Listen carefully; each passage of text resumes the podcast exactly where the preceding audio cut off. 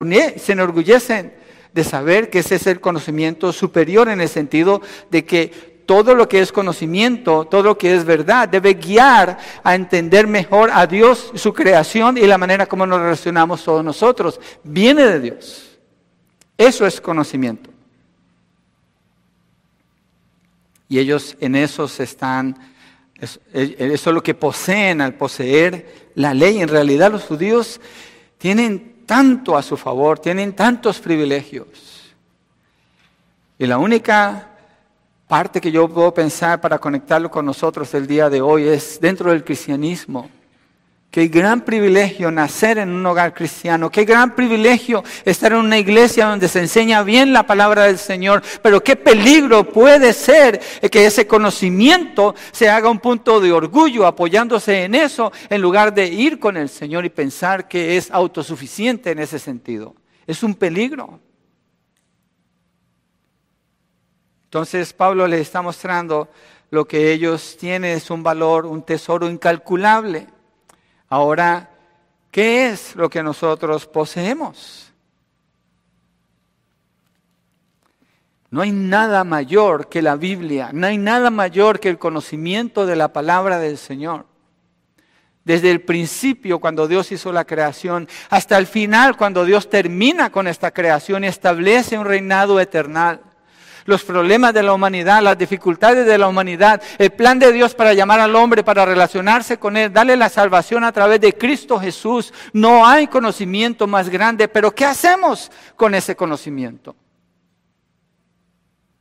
Hay el peligro de que se convierta en un punto de orgullo en el que lo tiene y lo posee. Y no hay ninguna persona aquí, ninguno, que pueda decir yo no lo tengo. Usted abre su teléfono y abre la versión que usted quiere le pone los colores que tiene, las letras del tamaño que a usted mejor le parece. Hay personas que a veces se les comparte y dicen, oh, yo, yo, ya leí la Biblia, ya la conozco toda. Digo, wow, ¿de veras?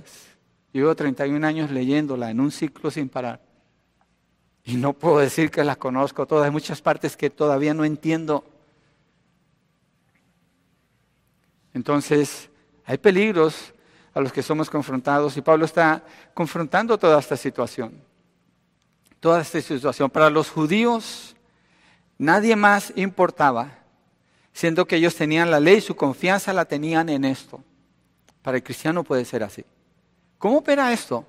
Cuando la iglesia cierra sus puertas, no me refiero físicamente, pero cierra sus puertas en su corazón, pensando que los que veo aquí cada domingo, con los que me reúno y con los que comparto, es con ellos que debo estar y con ellos debo permanecer y no hay gente de afuera que pueda entrar a ese círculo, se hace bien difícil entrar y penetrar esos círculos, porque se crea un concepto donde este es mi círculo.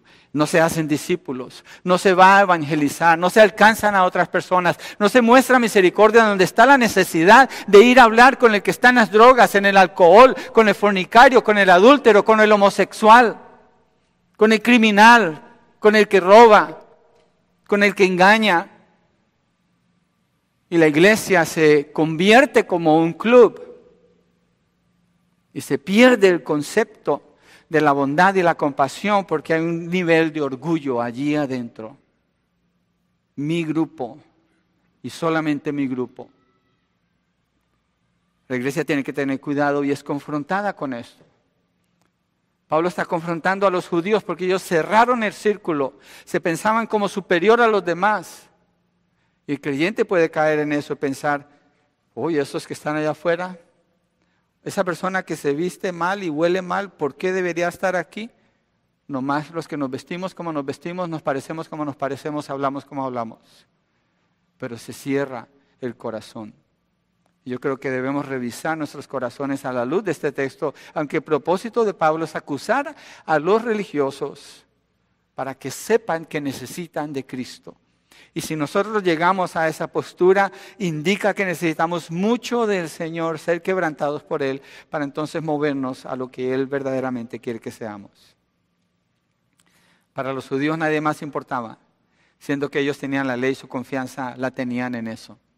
Para la iglesia que se hace así, nadie más importa, nomás es ellos mismos.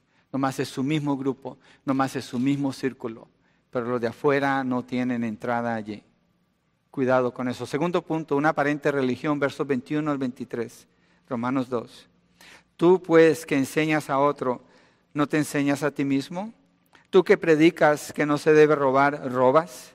Tú que dices que no se debe cometer adulterio, adulteras. Tú que abominas a los ídolos, saqueas templo.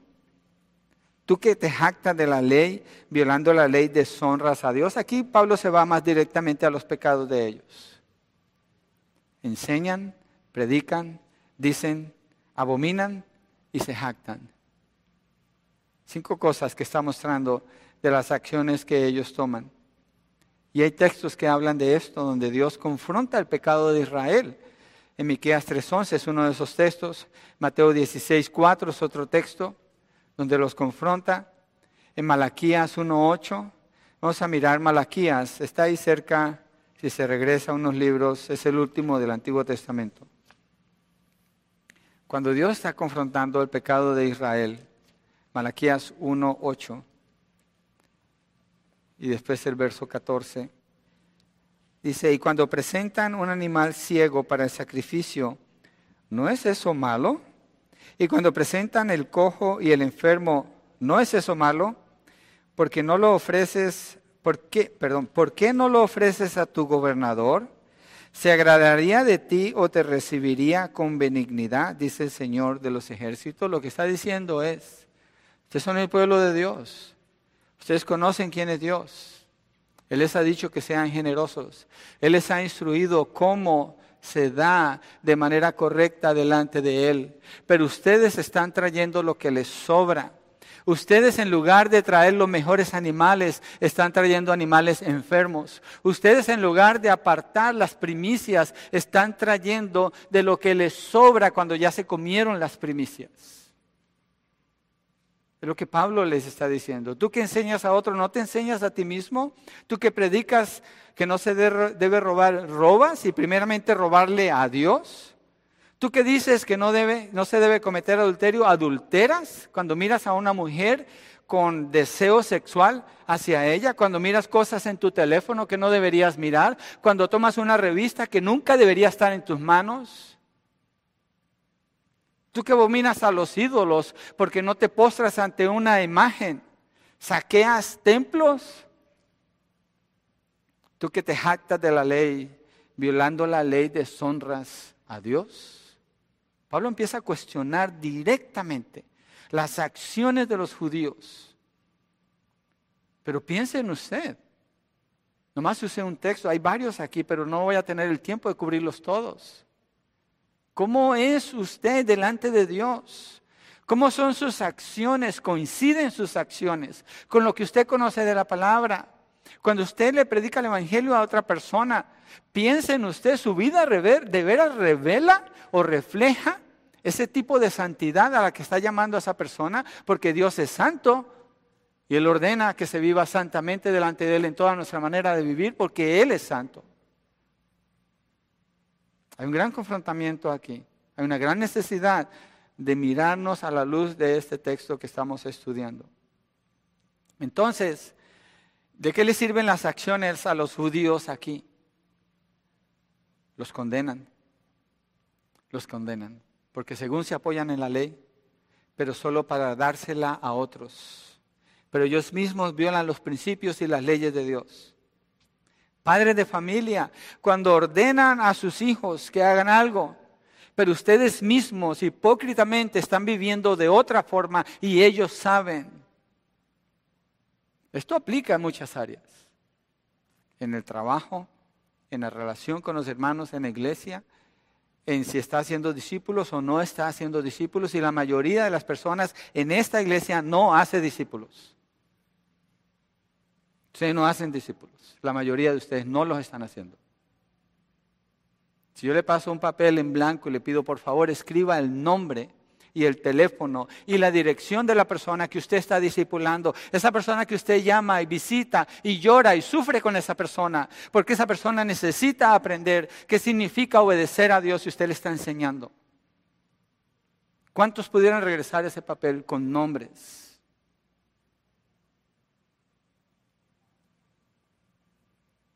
Tercero, una triste realidad. Verso 24.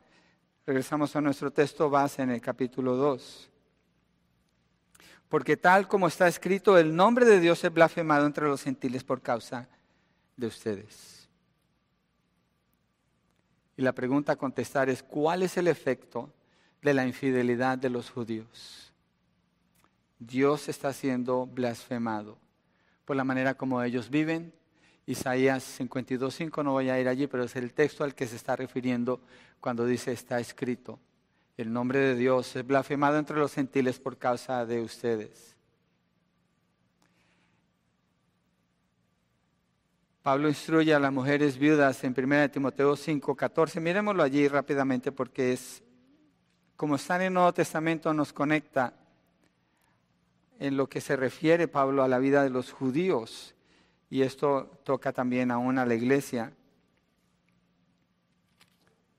1 Timoteo 5, verso 14, dice, por tanto quiero que las viudas más jóvenes se casen y que tengan hijos, que cuiden su casa y no den al adversario ocasión de reproche. Y cuando dice ocasión de reproche, se está refiriendo a que el nombre del Señor es blasfemado. ¿Cómo es blasfemado el nombre del Señor? Con los cristianos, cuando, por ejemplo, creo que Manuel usó esa ilustración la semana pasada, cuando el carro tiene el bumper sticker y tiene el pescadito, soy cristiano. Pero la manera de conducir indica que esa persona hace, produce que otros blasfemen en nombre del Señor porque dice, mira, ese es un cristiano y mira cómo maneja. Y la gente ve su vida, sus familiares, y que dicen, si la persona no está honrando a Dios, ¿qué van a decir? Ahí está, así es su Dios. Así como Él es, así es su Dios. Y empiezan a blasfemar en nombre del Señor. Las cosas que se dicen. El creyente es un representante de Dios por poseer el nombre, las leyes, las tradiciones, los judíos en ese entonces, el conocimiento de la verdad, pero sus vidas iban en sentido contrario. Y Jesús, Jesucristo confrontó eso todo el tiempo. La acusación de Pablo es gravísima. Es algo gravísimo pensar que por nuestras vidas, por nuestras acciones, el nombre del Señor se ha blasfemado. Es grave. Es algo horrible pensar en eso. Y debe pesar en nuestros corazones, transmitiéndolo ahora a nuestro tiempo, que nuestra manera de hablar, nuestra manera de pensar el trato que le damos a otra persona, cómo es esa forma y qué refleja eso de la gloria de Dios o no. ¿Propósito de la vida cuál es? ¿Cuál es el propósito de la vida si usted está en Cristo? Es glorificar a Dios. ¿Qué significa glorificar a Dios? Agradar a Dios. ¿Y cómo se agrada a Dios? Obedeciéndolo en su palabra. Pero si escogemos no hacer como Él dice, y hemos mirado la lista, eso cubre bastante, entonces el nombre de Dios es blasfemado. Y a veces algunos familiares se resisten a venir porque ven la vida de esa persona que dice que es un cristiano y prefieren no venir. Yo recuerdo un tiempo en Colombia una persona que me estaba evangelizando y un día se emborrachó y andaba haciendo cosas groseras y yo tuve que llevar a su esposa y a sus hijos a su casa. Yo era un mundano y blasfemé el nombre del Señor cuando vi esa vida de este hombre, aunque él después pidió perdón a su iglesia, pero a mí me dio la ocasión de blasfemar el nombre del Señor. Yo era un ateo, porque pensaba que era mejor que él y era mejor que su Dios, el que él proclamaba. La vida del creyente va a producir un efecto. La vida de los judíos producía un efecto y el efecto era muy triste, la triste realidad que el efecto de la infidelidad de los judíos provocaba que el nombre de Dios fuera blasfemado. Hay un problema en Estados Unidos que yo he notado, donde se divide el país entre los liberales y los conservadores. Usualmente el cristiano se identifica con el lado conservador y tiene sentido, porque el lado conservador no apoya el aborto, eso es algo horrible, ¿por qué apoyarlo? El lado conservador apoya lo que es la protección de la nación, mantener las leyes como son. Pero la identidad del creyente no es que es un conservador. La identidad del creyente es que es un hijo de Dios. Entonces cuando el creyente se toma la libertad de meterse en ese espacio, en ese círculo, y desde allí quiere funcionar, va a blasfemar el nombre del Señor porque no importa quién esté en el gobierno, ellos no aman al Señor. No importa quién llegue allá, ellos no están allí para representar al Señor Jesucristo por bien que hagan. Son impíos necesitados de la gracia de Dios y del perdón en Cristo Jesús. Entonces el creyente no puede hallar su identidad en eso, no puede apoyarse en eso. Su identidad está en Cristo. Y a Cristo le sirve. Y a Él le obedece. Al gobierno de Cristo, al señorío de Cristo, no al del mundo. Los judíos habían formado su propio ambiente de gobierno, su propia manera de pensar, su propio círculo religioso y blasfemaban en nombre del Señor los gentiles por lo que ellos hacían. El cristiano tiene que tener mucho cuidado. ¿A quién le pertenezco? ¿Para quién vivo? ¿De quién soy? Cuarto, una marca superficial, versos 25 al 29, allí en Romanos 2. Pues ciertamente la circuncisión es de valor si tú practicas la ley, pero si eres transgresor de la ley, tu circuncisión se ha vuelto incircuncisión. Por tanto, si el incircunciso cumple los requisitos de la ley, no se considerará su, incircuncisión como circuncisión, y si el que es físicamente incircunciso guarda la ley, no te juzgará a ti que aunque tienes la letra de la ley, eres circuncidado, eres transgresor de la ley hablando de circunciso, incircunciso. La circuncisión es la acción de remover el prepucio de los varones y especialmente como un rito de iniciación para ser parte del pueblo de Dios bajo el pacto mosaico. Dios le da este rito a Abraham en Génesis capítulo 17, versos 10 al 12. Y es el símbolo que indicaba que entraba en el pacto con Dios, el pacto que Dios está haciendo con él. Entonces es una marca física. Y la pregunta es, ¿cuándo tiene valor la circuncisión con los judíos? ¿Cuándo tiene valor? Era una señal, pero no hacía a la persona calificada dentro del pacto. Las iglesias reformadas tienen este problema bien serio. Ellos bautizan a sus bebés y los bautizan pensando que están cubriendo el pacto de la circuncisión lo están reemplazando con el bautismo en agua de un bebé, es decir, están asegurando que ese bebé va a entrar en, el pacto con Dios eventualmente, lo cual es erróneo. No hay ninguna marca, no hay ninguna acción que garantice que una persona viene a los pies de Cristo. Y los judíos pensaban que, porque ellos tenían la circuncisión, mire, eh, cuando David va a pelear contra Goliat, ¿se acuerdan lo que David contestó? Después de que escuchó lo que Goliat le decía al ejército de Israel? Dijo, ese incircunciso está maldiciendo a los ejércitos de Jehová. Su primera expresión fue ese incircunciso. Y él está en lo correcto. Y los judíos así se veían. Llamaban a los que no eran judíos ese incircunciso. Hoy en día puede ser así. Cuando el creyente que nunca, yo no estoy promoviendo los tatuajes con lo que voy a decir, tengan mucho cuidado. Pero el creyente que nunca los ha hecho y ve al que sí lo tiene, ese que tiene un tatuaje y lo juzga porque tiene una marca que él no tiene, o más bien él tiene la marca de estar limpio que él sí la tiene. Los judíos así actuaban y Pablo les está diciendo a ellos que esa marca que ellos tienen de la circuncisión no les da la salvación, no les da ningún derecho con Dios, no les da ningún privilegio. Cuando Dios la instituyó era muy bueno para ellos era necesario para afirmar el pacto en que entraban con Dios.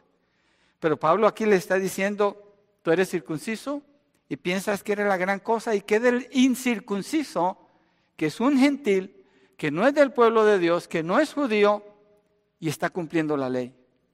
Él te condena a ti que eres circunciso. Tal vez el que tiene los tatuajes y vive mejor vida delante de Dios que tú, te condena a ti que no tienes los tatuajes. Yo no estoy promoviendo eso, yo, los, yo, yo no lo haría jamás, no entiendo el propósito de eso en el cuerpo, pero no tengo derecho a juzgar a una persona porque lo hace, ¿o sí? ¿Cuál es la marca que define al creyente? Tener la circuncisión sin tener la fe es inútil, no tiene ningún valor.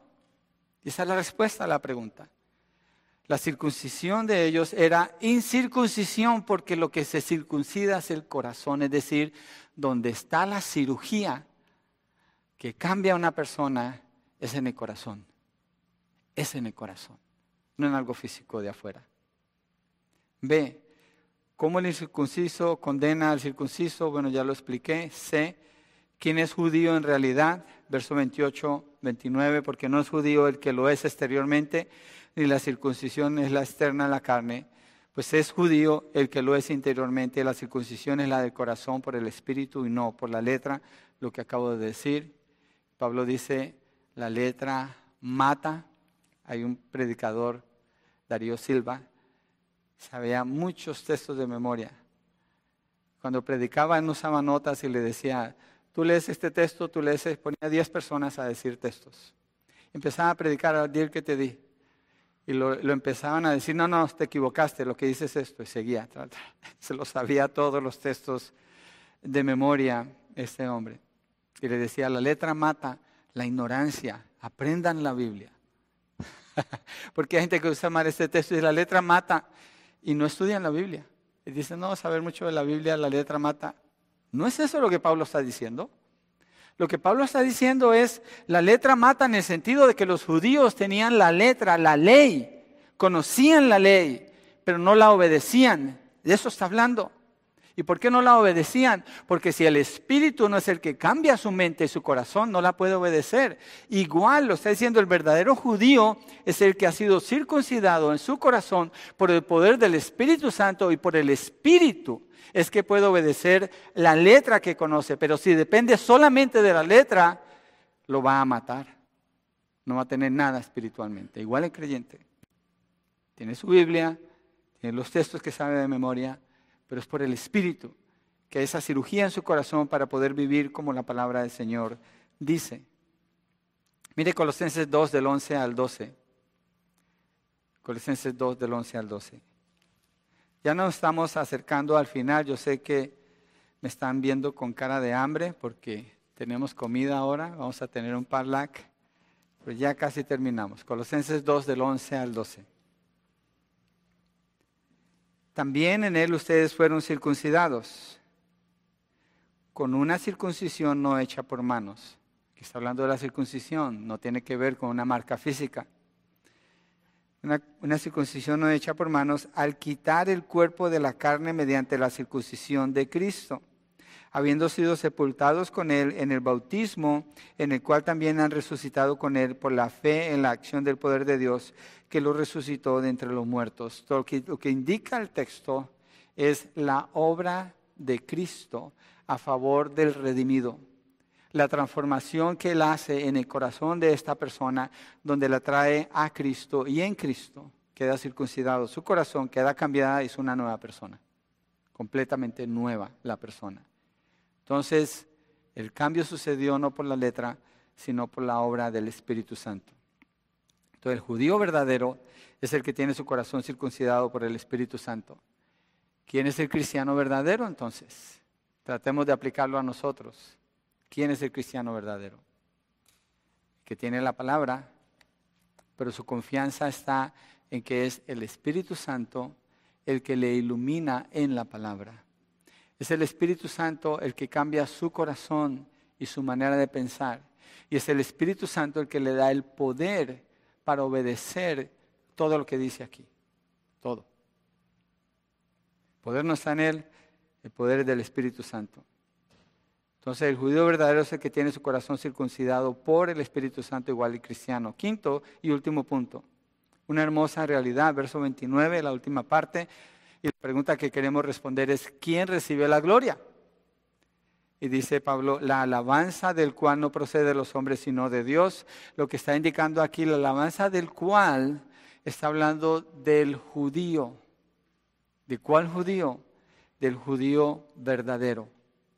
El que obedece a Dios porque el Espíritu Santo ha cambiado su corazón, tiene su corazón circuncidado no tiene un símbolo externo, sino que es algo interno. Entonces, él está haciendo la distinción, la alabanza del judío, que no es de corazón, es exterior. Son las marcas, son la ley, son las tradiciones, son las costumbres, son las obras externas y carnales, por más religiosas que sean, solo llegan hasta allí. La del judío verdadero se basa en el corazón regenerado y proviene de Dios mismo. Entonces, el judío, verdadero no es el que conoce la letra de la ley y pasa por el rito de la circuncisión. En este caso, no es el que conoce de la palabra y pasa por el rito del bautismo en agua. Es más bien el que ha puesto su confianza en la obra de Cristo Jesús para el perdón de sus pecados y ha recibido un corazón regenerado por la obra del Espíritu Santo en su vida. Ese es el verdadero creyente o el verdadero judío. El judío, externo, lo mismo que la persona que es religiosa, se enorgullece en lo externo, en la apariencia, en la tradición y en las costumbres. Pero el judío verdadero se regocija en la gracia y el perdón dados por Dios a través de su Hijo Jesucristo y sus obras se derivan de esta fe. Por eso participa de la cena del Señor, porque sabe que la obra es de Cristo y los galardones y la celebración es Dios el que la hace. Dios es el que aprueba su vida. No depende de la aprobación de las personas a su alrededor, como hacían los judíos a los que Pablo está confrontando aquí. Entonces, los judíos tenían todas las promesas, los profetas, la ley, a Moisés, el nombre de judíos que representan que son la nación escogida por Dios, pero ellos, aunque tienen todo esto, ¿cómo son? ¿Culpables o inocentes? Culpables, ¿cierto? Entonces sí entendimos el mensaje. Son culpables. Ellos son culpables. Su herencia, ¿de qué les servía? De nada. Una gran herencia envidiable, pero de nada les servía. No para llegar a Dios. ¿Para qué les servía entonces? Para acusarlos.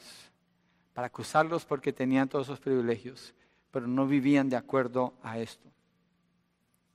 La única libertad y paz se encuentran en Dios a través de la obra de su Hijo Jesucristo, que murió en la cruz del Calvario para perdonar sus pecados.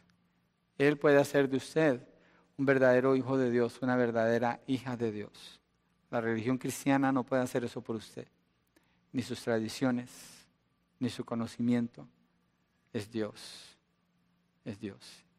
Y esto es lo que Pablo nos lleva con este texto, mostrando que aunque tenga la mayor herencia, igual son culpables. No hay inocentes delante de Dios.